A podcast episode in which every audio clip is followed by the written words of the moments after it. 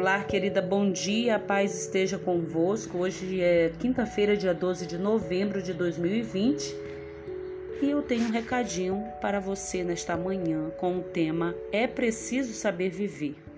Você pode ler a sua Bíblia no Salmo 90, versículo de 1 a 12, que diz: o versículo 12 diz assim: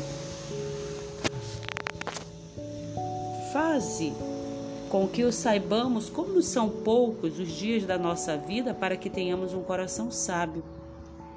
É preciso saber viver. É o título de uma música que expressa a importância de viver o agora e aproveitar bem o tempo desta vida. Ainda que haja obstáculos no caminho, é preciso saber viver. Isto é verdade, Deus também fala sobre isso, porém de uma outra perspectiva. O autor do Salmo 90 reconhece que ele não sabe viver e pede a ajuda de Deus para que ele o ensine a viver bem. Faze com que saibamos como são poucos os dias da nossa vida para que tenhamos um coração sábio. Esta súplica de Moisés ao colocar toda a fragilidade, estabilidade e brevidade de sua vida diante de um Deus que é poderoso e eterno. Revela o seu relacionamento de que ele não sabe viver.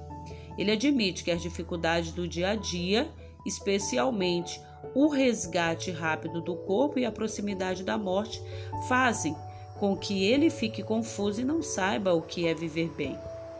Para saber viver, pensamentos positivos são bons, mas eles não bastam. Para Deus, saber viver é reconhecer a nossa própria fragilidade e transitoriedade e colocar-se diante dele e clamar por um coração sábio que saiba viver esta vida.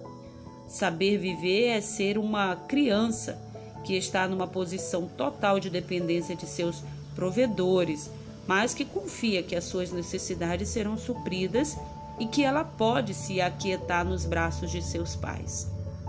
Foi isto que Jesus Cristo fez quando ele se entregou na cruz do Calvário. Jesus ele disse ao conversar com os seus discípulos: Eu afirmo a vocês que isto é verdade. E se vocês não mudarem a vida e não ficarem iguais às crianças, nunca entrarão no reino dos céus. Ou seja, se vocês não mudarem a forma de vocês viverem, a maneira com que vocês pensam e deixar eu, Jesus, administrar os seus pensamentos e tomar o controle da tua vida, viver numa vida sem expectativa futura é inútil Muitas pessoas têm várias visões a respeito da vida após a morte. Nós que conhecemos a palavra do Senhor, sabemos que para aqueles que estão em Cristo, a morte, que é a morte espiritual eterna, ela não irá alcançar os seus escolhidos. Existem três tipos de morte: a morte terrena, a morte espiritual e a morte eterna. A morte terrena, todos nós vamos passar por ela.